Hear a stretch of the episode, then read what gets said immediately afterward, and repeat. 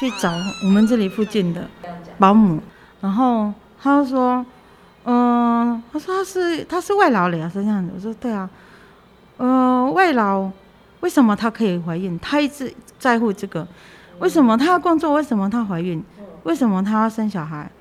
他说，他一直说他就是如果收那个小孩子的时候，他他会很麻烦。如果小孩子带回去，然后又带去那边，的怕有就是意思说，唉，他说比较脏，这样子，所以他就是好像就是不要就对了。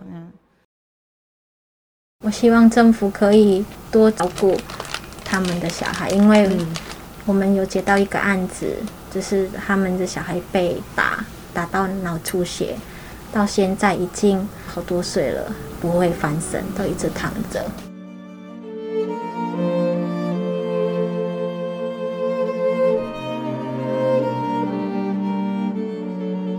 你好，欢迎收听由独立媒体报道者直播的 Podcast 的节目《The Real Story》，我是宛如。在这里，我们透过记者和当事人的声音，告诉你世界上正在发生的重要事情。今天你听到的这一集是我们声音调查报道的第三集，也就是最后一集。如果你还没有听过前两集的话，欢迎大家回听。为了这一系列的调查报道的采访呢，我和婉珍，还有我们的文字记者雪莉、富年、德伦，以及摄影记者子磊，我们翻过了好几个山头，到中央山脉里的村落，看见失联遗工如何在里头生养下一代。那在过去将近五个月的采访时间里啊，我们深刻感受到，原来移工在台湾要当个妈妈，根本就是一场大冒险。不少的义工从一怀孕就得面临拿掉小孩才能保住工作的一个抉择，而决定留下孩子的妈妈，他们会把自己一天天鼓起来的肚子藏起来，不敢去产检，不敢让雇主知道。母子跟死神搏命，他们怕的是什么？就是怕丢掉工作。这是我们在五个月采访里面看到了许多受访的义工妈妈的一个现况。可是我们要说，当妈妈们平安的把孩子生下来，也感受到当新手爸妈的喜悦之后，其实另一个考验，也就是托育孩子的困境，才正要开始。义工的小孩托育的问题，也就是这一集我们要继续讨论的重点。我们知道呢，义工在台湾的工作时间都很长嘛，他们放假时间也不多，所以你会不会好奇说，诶，那他们工作的时候，小孩可以交给谁照顾呢？那如果想请台湾的保姆照顾的话，他们的薪水可以支应吗？或者是说，帮他们照顾小孩的人会好好对待他们的孩子吗？当然，我刚刚说到这些困难，可能也是很多在听我们这一集 podcast 的台湾新手爸妈的烦恼。那么，移工他们又怎么面对呢？他们大多是一个人只身来到台湾工作，少了亲友的支援网络。在采访的过程里，我们就看到他们深陷育儿困境的时刻，通常只能拜托同乡帮帮忙，也因此形成了一种失联移工保姆产业，一个地下照顾网络。他们正在台湾各地悄悄的运作。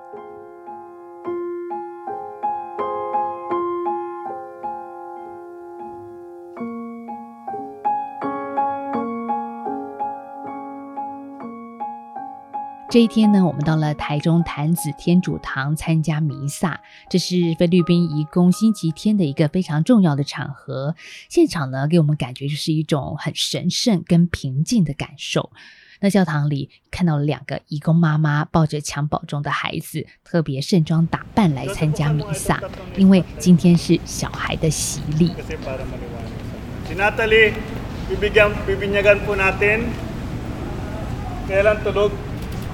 我们在现场就看到抱着孩子的是在台湾工厂工作的美丽新手妈妈，打扮的真的非常的漂亮。那仪式结束之后呢，我们就赶紧去问这些妈妈们，她们到底怎么一边工作一边照顾孩子的呢？If uh someone's taking care of the baby, if someone's help us taking care of the baby, we uh we get overtime.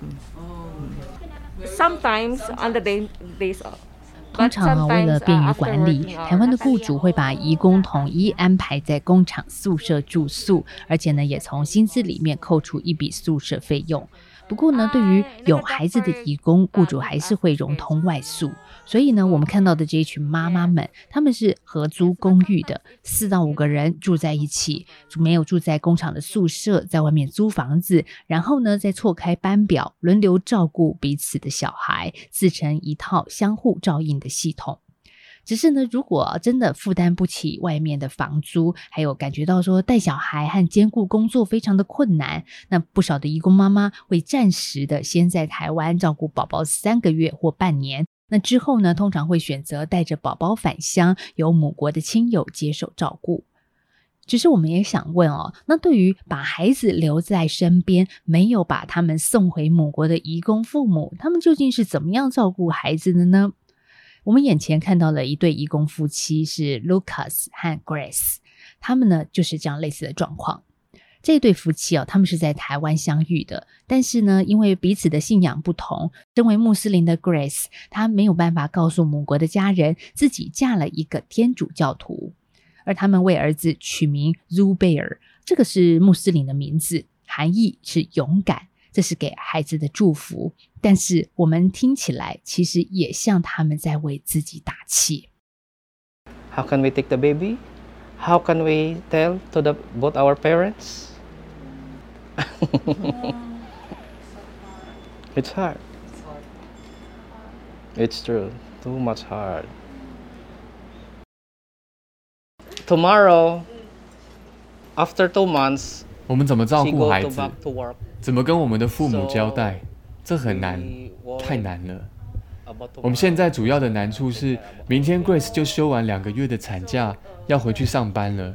我们很担心，明天不知道该找谁来照顾 Main 小孩。 problem because tomorrow is the come uh, to to work, come back to, to work. So you will take the baby to the church tomorrow, or I don't know. or s- ask friend for help, or Yeah. Ask for a friend maybe, but my f- my friend 可能 only 吧 work eight 但 o'clock 是 in the morning until 我朋友的上班时间是 早上八点到傍晚六点我的工时是早上八点到晚上九点中间的空缺不知道谁可以帮我们带小孩。就连二十四小时保姆都不好找我只知道坛子教会可以帮忙但是神父说现在不太方便我有朋友九月要回菲律宾我们决定请他把宝宝带回去我们有承诺会付保姆费给他一个月是一万元。 It's hard. it's hard, it's hard. But you will miss him. Too much. I miss every day because I don't know how how my friend can take take the take care of the baby. because I'm only worried ho- how they can manage the take take care of my baby. Thank you. so we decided to bring to the Philippines because there is so difficult. To raising it. Yes. Sorry. it's okay, it's okay. 一定超想的啊，每天都想。我不知道我朋友会怎么照顾宝宝，我我不知道我朋友会怎么顾小孩，但是我还是决定要把孩子送回去菲律宾，因为在台湾照顾小孩真的太难了，我不想要和孩子分开。我不知道他回菲律宾之后我的朋友会不会跟我一样用心照顾孩子？他会用够热的水来泡牛奶吗.我会很想念祖贝尔回应我说话的方式。现在我跟他说话，他会回应我。Ah, yes, every day. After uh, when she uh, when he get uh, sleep, and then I wake up, uh, we, we, we talk always. What, what do you say to him? Mama, Papa, like that. 当 the 然， first, the first 嗯 day. 他每天起床 you teach 睡前 him, 我都会跟他 uh, 说 Mama, 话 Papa. 教他说爸爸妈妈。 Sing To songs. sing. Sing. Twinkle, twinkle. Just only twinkle, twinkle. okay. Twinkle, Call call twinkle, call me Asap. little star, how I wonder Okay, stop, stop. what Okay. you are.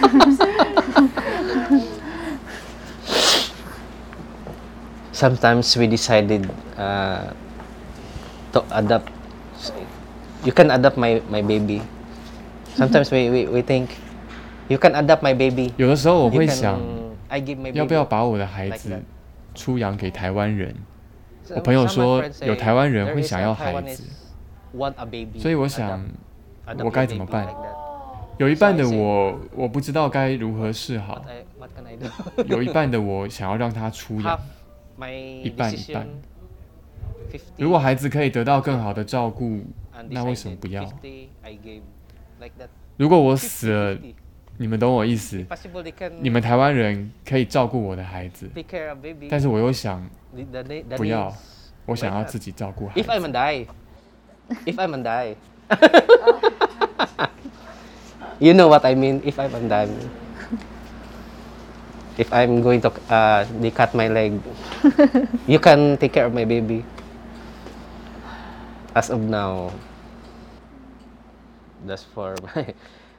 I'm the one who take care of the baby.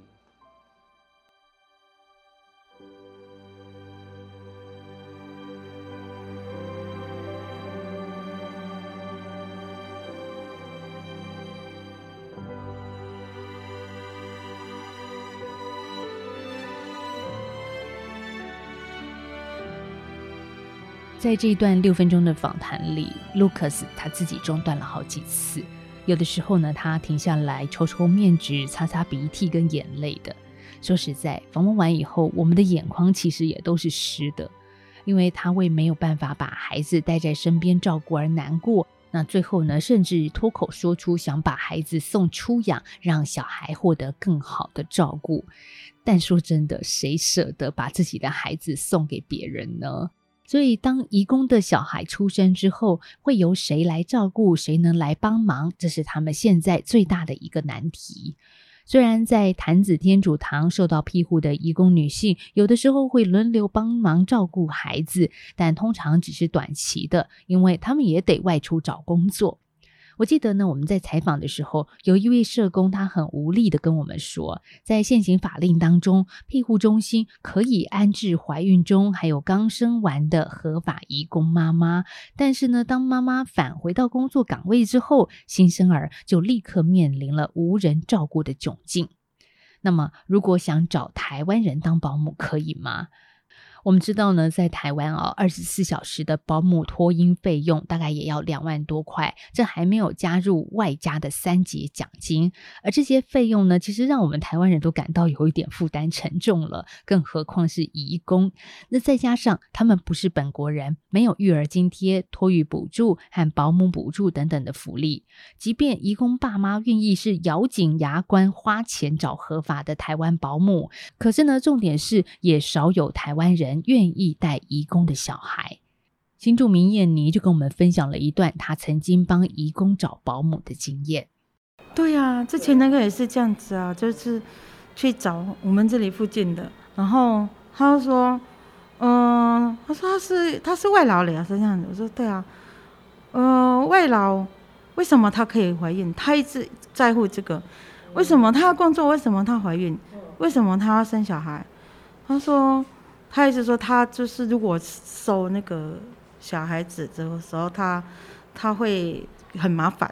是保姆这样讲。保姆对，而且他说他呃一共呃他那个价钱很高，所以他就是好像就是不要就对了，嗯。他担心会麻烦，警察可能会来，然后嗯、呃就是妈妈付付不起，对，然后他因为小孩也会回去啊，就是不是一直在他那里。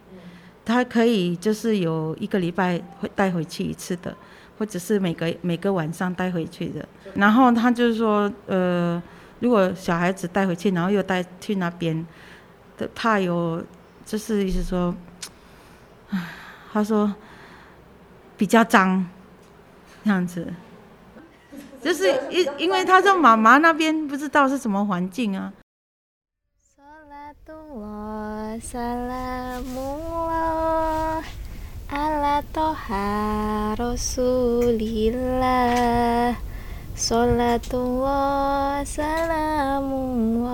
工的小孩有比较脏吗？并没有，但是他们总是背负着歧视的眼光。像我们去桃园市群众服务协会安置中心拜访阿妮莎的时候啊，就看见她为宝宝精心布置的床位上挂满了可爱的小娃娃。那床头呢，还有个会发出粉红色亮光的 Love 摆饰 L O V E，看起来就真的很温馨。那阿妮莎呢，她经常对着熟睡的孩子，轻轻地唱着《可兰经》的经文，赞美神。我们感觉到阿妮莎她真的是一个很幸福的妈妈，因为呢，她的笑容总是带在脸上。二零二零年，她跟先生在清真寺结婚，那在台湾怀孕生下了孩子，这一些都是她从来没想过的事。所以，当你知道你怀孕了，你跟你先生都很开心？对，我是在哭，可是我怕我是要高兴还是要哭，这又怎么样呢？为什么 要哭？因为我在这边还在上班，然后呢，哦又怀孕，我也很高兴，也很哭，好像哦怎么办呢？会担心。嗯嗯。因为我不知道，有有担心在这在这边是还在工作这样子的，我现在会怕啦，因为是我每天晚上晚上都不能睡这样子，然后那是还有包先生很冲这样子，我是怕怕等一下 baby 是怎么样怎么样这样。怕会流产，对 takut 对 keguguran gitu. Iya. Di rumah gitu loh maksudnya bukan di rumah gitu 哦 kalau di 他哭的时候是因为他在台湾是在工作中，而不是在印尼家里，就在别的国家这样怀孕这样子。然后在工作中，然后如果是在印尼的时候怀孕，他可能比较不会那么担心，嗯因为加上他的工作都是要搬重，他会担心就是会影响他小孩的健康。嗯嗯，对，在印尼的家怀孕比较好，是有有家人一起帮对对，一起帮忙。这边都要靠自己，然后哥光他还要有责任要工作。那我们采访的时候啊，阿妮莎的宝宝 Savia 已经三个月大了。接下来，原本担任家庭看护工的阿妮莎，她暂停转换的时间结束，进入了找工作阶段。那我们很关心哦，在她找到工作之后，谁来照顾小孩呢？宝宝的托育会不会也很棘手呢？没想到她马上就回我们说，宝宝已经找到人带了。看 ada yang part time gitu loh mis kayak orang kaburan yang kerja kerja 哦 gitu，他会能，他有认识四联义工，愿意照顾他 baby，在台中，然后中立这边也有认识的。然后如果是他找到工作是在北部，那可能会把小孩就是移到那个就是失恋义工的那个中立那边。是怎么找到的？是本来就认识吗？还是有朋友认识这样，哦，介绍带有，可是台中那边是本本来都认识的，是邻居，嗯，在印尼的邻居。哦，哦，以前就在印尼就认识。对对对，然后但是在台湾现在已经是失联的义对工。我都这样子，如果他的事情都不看文章，怎么样怎么样？哦，没关系，没关系对，知道就好了，不要问太多这样子。如果白天是应该一万二，一个一个一个月一个月这样。那也蛮多钱，对对，白天而已，是晚上自己照顾晚上。自己照顾，晚上跟假日自己照顾。对对。在需求之下呢，失联移工接受同乡的委托，他们在台湾的各地形成了一个地下保姆网络，那也解决了移工妈妈将孩子托育的燃眉之急。Lina 是群众服务协会的工作人员。当阿妮莎聊到请失联义工当保姆的时候，Lina 她马上就想到自己曾经亲眼目睹的一个场景。好像去年吧，对啊，在在卢竹那边，我看到那个小孩，好多小孩，你知道吗？好多小孩，还要像跟他一样大哎，对，然后他语言很很很好玩，他语言都是印尼文跟中文混在一起，你说一个句子是不是？对对对，一个句子就是讲话，然后，诶，因为刚刚那个也是新住民，他在照顾失联的移工的小孩，哦，他是有一个单位吗？还是他自己私底把下自己私底下，因为我刚好去那边看到，就还有一个刚生下，他没有没有很多，然后就可能那边有五六个小孩，哦啊，那个我我就问他，因为他是嫁来台湾，哦所以他是照顾那些小孩。懂了。然后我想说啊，他有有上课吗？没有，哦，好可怜哦。嗯，对，没有上课。然后你说有小孩已经像他这么大，对，就这么这么大，对，这么大。然后他是还有比他大，还有比他大，还有比他大的，对啊。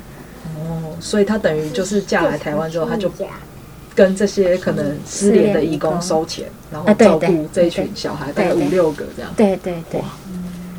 对他也他也不是只有他照顾了，他可能有有亲戚他，因为他一个人要照顾六个不可能。对。他有请，他有跟那个失恋义工一起，他可能就是哦跟这个妈妈收钱，然后就有时候我就问他，哎，那那这个妈妈还会回来看小会啊？他说放假会回来。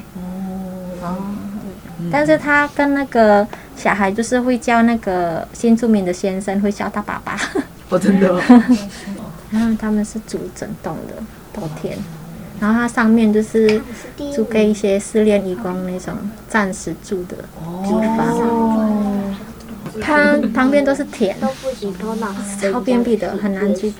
我那时候骑摩托车老了，快迷路，是在哪里啊？我我就到的时候，哦，好多小孩哦，去。我是在一楼，然后小孩就是在外面玩啊什么的，嗯，就是看到他们就会很心疼，然后就觉得，呃，就会很难过啦。对，毕竟我现在是妈妈，对，可能以前我还在单身的时候没有这种感觉，但是我现在已经妈妈，就是会觉得为什么要这样？怎么上学呀、他就没有身份，怎么上学？哦，他可能等回去啊，才能上，直接上国小吧。嗯，对。然后他们的，我就听他们的讲话，都是一个句子都是中文跟 跟印尼文混在一起，哦，好好好玩哦，就是好可爱啊。对，我在外面玩的很开心，这样。Lina 她自己也曾经在台湾当过看护工，那现在是新住民的她，也有了一个读幼稚园中班的孩子。像我们在采访的这一天啊，Lina 的小孩呢就刚放学，在我们旁边玩耍，所以她说，当看到这么多失联移工的孩子比她的小孩还大，但是却受限于父母非法身份，没有办法上学读书，让身为人母的她感触很多。还有呢，在访问之中，他也提到了一件事：如果移工父母找保姆的时候所托非人，还可能会造成无法弥补的遗憾。像他所服务的群众服务协会，就曾经接过印尼移工爸妈紧急求援的一个案例。这事情是这样子的：一对父母呢，把孩子托付给同乡保姆照顾之后，突然有一天接到孩子病重的电话，父母急急忙忙的赶到现场，看见小孩口吐白沫，脸色发黑，而且呢全身有多处的伤痕。那医师就评估说，这小孩的脑部受创，恐怕会留下后遗症。至于对孩子痛下毒手的这个印尼保姆呢，他早就畏罪潜逃了。我希望政府可以多出那个在台湾可以请开一些就是专用照顾他们的小孩，因为我们有接到一个案子，就是他们的小孩被打打到脑出血，到现在已经已经好好多岁了，都他不会翻身，都一直躺着。他妈妈是失联义工，爸爸是合法的，啊，爸爸是我们的房客，对，之前的房客。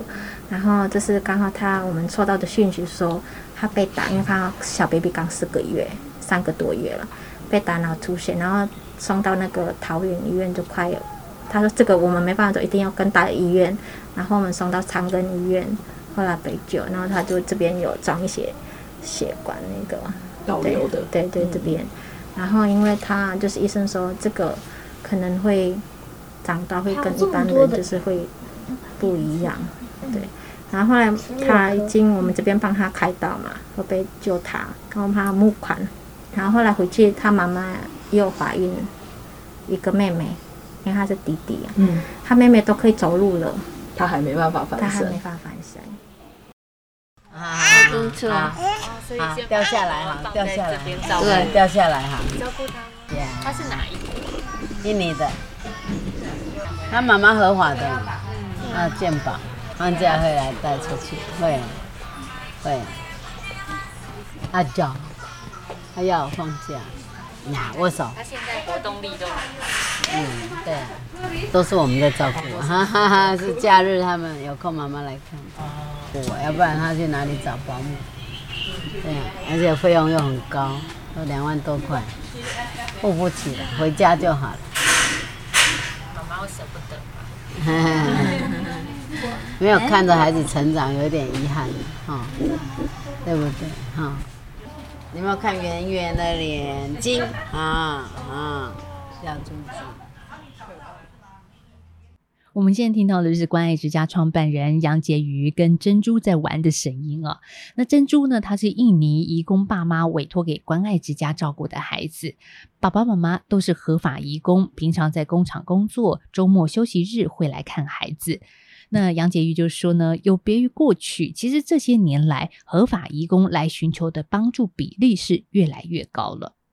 那现在的外劳比较好，呃，我们以前是大部分都是呃失联外老的的妈妈带孩子来多，但是现在其实合法外老带着孩孩子过来的更多啊，那个更多就是他们现在知道自己的权益，知道自己是可以呃请产假生小孩。那也可能有做一点宣导吧。我我觉得现在是越来越多是属于合法外劳，他会来请求帮忙。那因为合法外劳生下来，他中介当然希望他回家生，那不能回家生，那你生完就赶快去把孩子送回去。但是这段时间因为疫情的关系，所以我们小孩也在增加，我们需要的场地也在增加，需要人力也越来越多。是，你看着他要去上班，然后不去上班，他又没办法，呃，赚钱，啊、但是又不能马上带孩子回去，所以对他们来说是很大的困扰。所以我们这边就开始就比较多是合法外劳的孩子，我们协助他。当然，我们也是跟他讲，你六个月内要找带找机会带孩子回去，你一定要请假。啊，那当然之前就是回去要隔半个月，在这里回来又要隔半个月，这样就是要两三个月的时间来做这件事，所以对他们来说又是花钱又是耽误工作，啊，所以当然也有蛮多是生完以后就在这边休息几天，然后就想办法就是休息三个月，然后就产假加上送孩子回去，然后再回来工作，这个维持合法这种也有，哎，那但是也有的就是我们给他一点时间，那小孩子也是合法先安置在我们南港之子家园，然后帮他带个几个月以后，他就真的乖乖的把孩子送回去以后，他才回来上班，这样也有，这样的话就是跟以前比较大的转变。杨姐刚才谈到的南港关爱之子家园，是在二零二零年二月正式立案完成，现在接受台北市社会局的委托安置，收容失亲无依的小孩。那家园里五十四个床位，目前外籍孩子占了二十五个。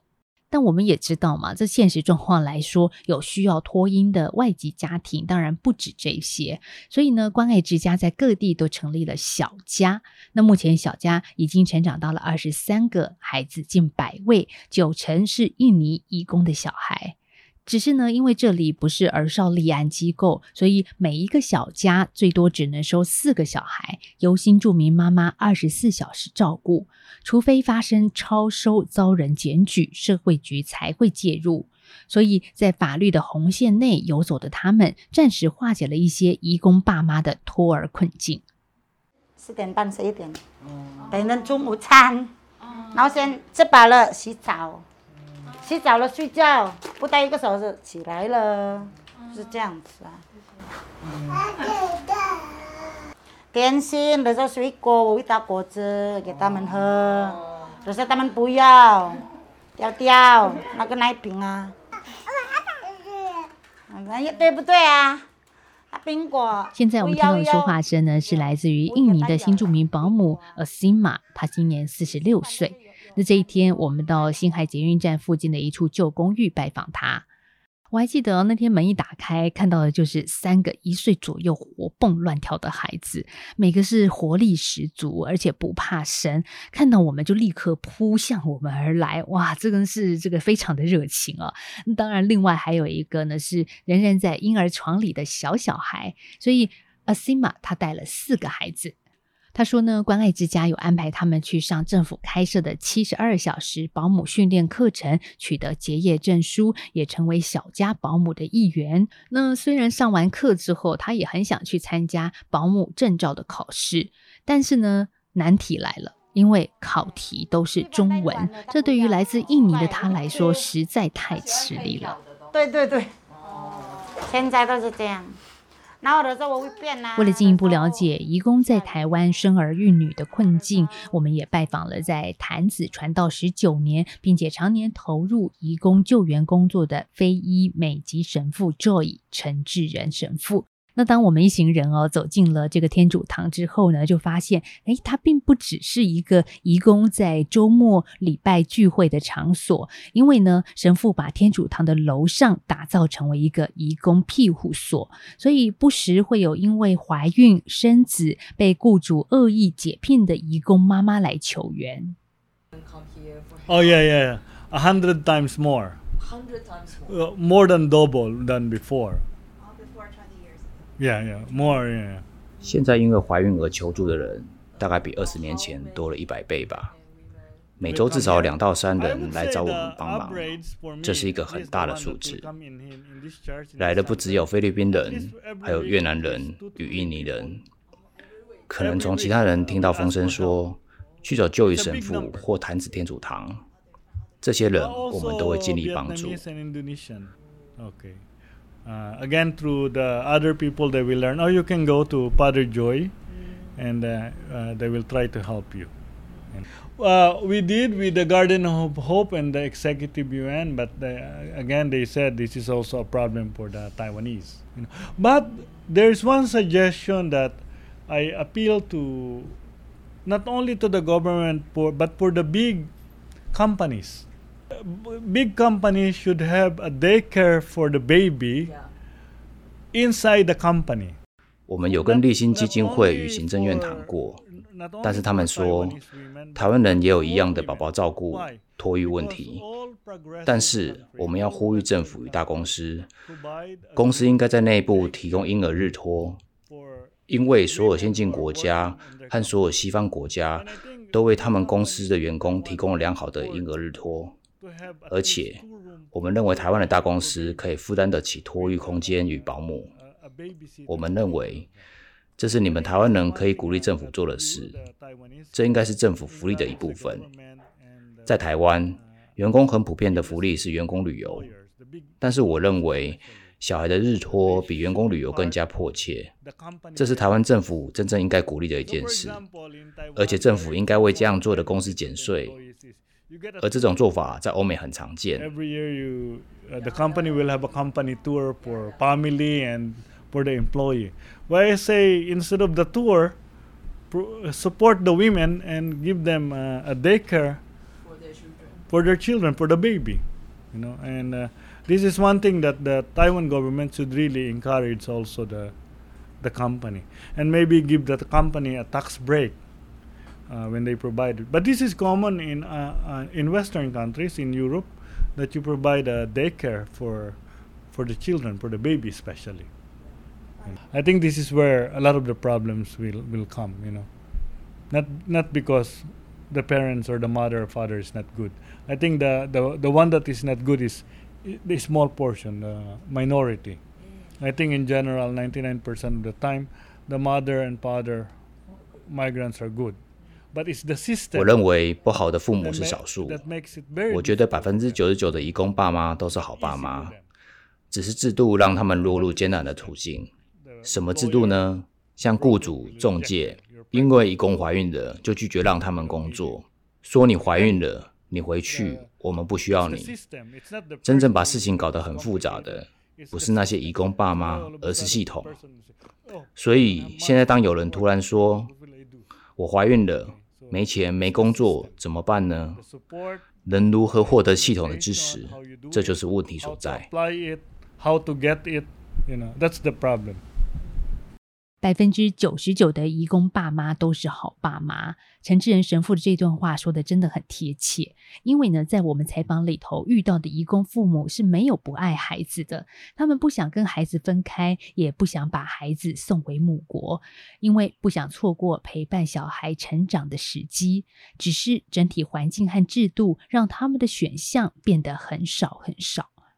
神父拿起手机告诉我们，他的手机号码是公开的，因此向他求助的人实在是太多了。所以怎么办呢？他说他得在 LINE 设定自动回复功能，才能接住移工接踵而来的无数困境。现在面对各个国家的抢工潮，台湾官方在今年也推出了移工留才久用方案，希望把好的劳动者留在台湾。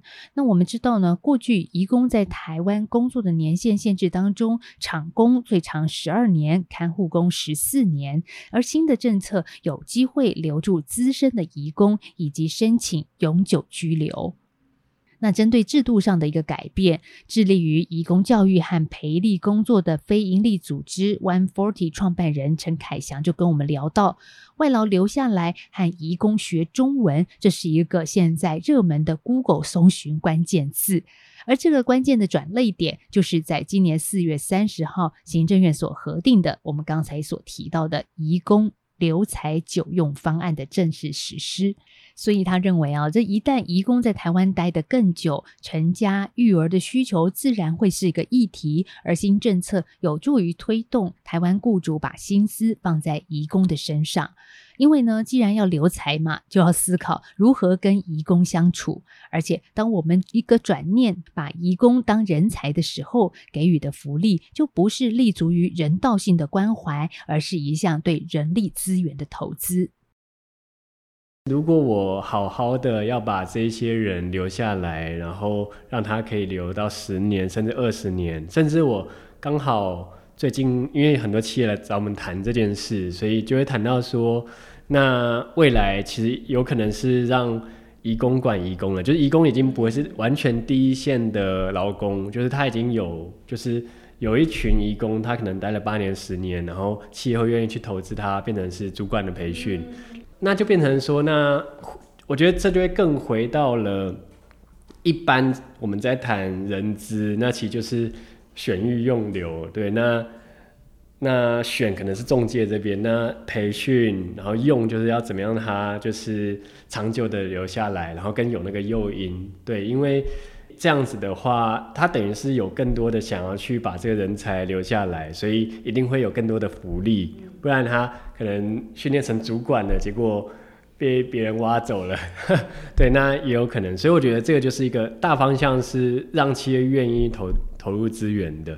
只是说对企业来说，他们现在想要把这人才留下来，然后想要开始去呃有更多的资源投入在他们身上，但是他们不知道说要顾及到哪些面向。所以变成我们可以反过来去告诉企业说，那在多元共融的这样子一个命题之下，有哪一些具体可以实行的行动？那也许我们就可以开始去谈，如果要长久留下来，那义工就很有可能会在台湾成家生小孩，那搭配的这一些育婴，然后因为它就变成是一个吸引人才的亮点了，因为现在可能还不行。对，但假设未来可以自由转换雇主，那我觉得会打开一个，就是更我要怎么样子去让人才吸引过来我这边？那我跟其他工厂有什么不一样？那假设其他工厂都没有育婴，只有我这里有育婴，哇，那那一些很就是待很久的义工反而是会过来的。是我觉得现在会更需要一个实际的几个案例去证明说。我们在做这件事情，比如说要对于义工增加他们福利，不，比如说育婴，然后其他的这些福利，并不是一个人道关怀，而是是一个可以被证明对企业有正面效益的投资。我觉得从企业的角度，我们去要求他对于义工有更多的人道关怀，我觉得他是一个。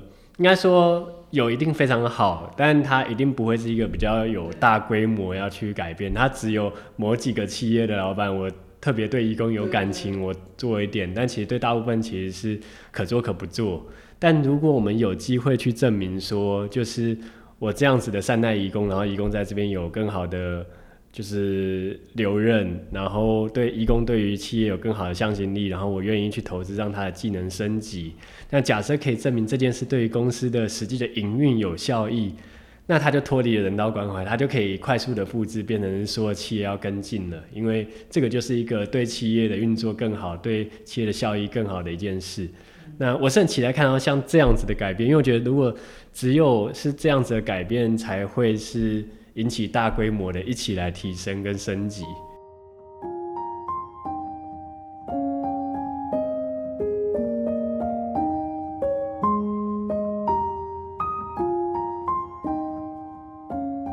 这次采访过程里哦，我们遇到了无数个想在台湾认真工作的移工，只是呢，有些人在台湾面临到的困境或者是处境，让人实在很感叹。而他们的处境呢，让我们感觉就好像是在桌游游戏里面的命运卡，看你抽到了什么牌，遇到了什么人，能否得到及时的帮助。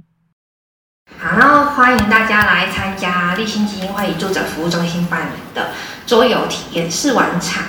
那等一下就是我会先介绍命运，我感觉我跟命运好有缘哦。为什么你感觉每局都走到命运呢？那是命运。对，这是命运。一共三雇主禁用手机，无法与家乡外界联系，所以可以用一九五或法服。然后中介的话申请减二，没有办法救急。玩这个之前，或是来这个之前，你们有接触过义工吗？有啊，我参加后站。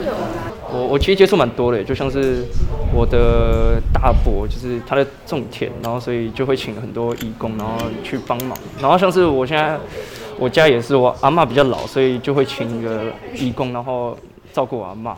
然后像是我外婆家也有请义工，就是以前是也是照顾，就是他也会就是跟我们一起聊天或是怎样，然后他也会自己搞到外，然后搞到外，然后到处跑啊，对啊，跟其他的义工朋友然后一起出去之类的，对。他也会过跟我们一起过年啊，然后跟跟我的奶奶还有我的大伯生活在一起。但可能更多的时候，我可能会看见一些社会的报道，是他们可能，嗯，因为受不了不公平的待遇而离开，或是没有办法等到换了一个新工作才离开，却被说是哦逃走的义工。其实一直有听到这样子的议题，然后。所以其实我之前在更早之前，我也也有在思考，说我是不是应该要去学一个语言，让我可以更多的认识他们。不知道你还记不记得台湾什么时候开始引入外籍移工的？这得回到一九八零年代的中后期，当时台湾的经济发展正值转型，国民所得增加，就产生了缺工的现象。而那段期间呢，政府又因为十四项重大建设的工程人力需求，在一九八九年的十月，透过法令的许可，以专案从东南亚国家引进劳动力，成为移工来台的滥觞。那在引入蓝领外籍移工之前呢，台湾内部啊就曾经有过一番论战，主要是认为这样子对台湾的经济发展不利，还有呢对本国劳工的工作权会带来侵害。最后为了安抚民众，政府终于以补充性角色开放引入外劳，而当时的说法就是这是一种暂时性的措施。一九九二年的五月，《台湾就业服务法》第五章通过，也成为台湾开放外籍劳工政策制度化的重要时间点。而转眼间，今年是移工政策制度化的第三十年，到现在，相信没有人会否认，他们已经成为台湾人生活中的一部分了。而在他们年轻力壮的时候来到台湾工作，身为这块土地主人的我们，会让他们带着什么样的回忆返乡呢？我很好奇哦，当他们年老的时候，跟儿孙提起曾经待过的台湾，这个记忆里会有美好的事吗？或者呢，是说当他们的儿女长大之后，可以大声的跟同学说：“诶，我是在台湾出生的，而那里是我父母在海外相遇相恋的美丽岛屿吗？”一年下来，我们在 Podcast 推出了三集的节目。我们从义工的怀孕、生产，关注到义工孩子的照顾，其实每一关真的都是不容易的事。多数的他们为了照顾孩子，是一个人继续在台湾工作，另一个人返乡。那也有些人呢，是最后带着一家三口回家，或者是在上一集我们所听到的，他们就留在台湾的山里，把自己的根扎在台湾。我们花了五个月的时间走入他们，和你一起听见这一件正在发生的事。如果呢，你有认识在台移工，也很期待你可以来信分享他的，或者是说你们一起的故事。以上就是这一集的节目。如果你喜欢，或者是认为这个节目对你有帮助的话，除了分享给更多人知道，也欢迎你可以到桑昂 App 或者是报道者的官网捐款支持给我们。谢谢你的收听，我们下次再见，拜拜。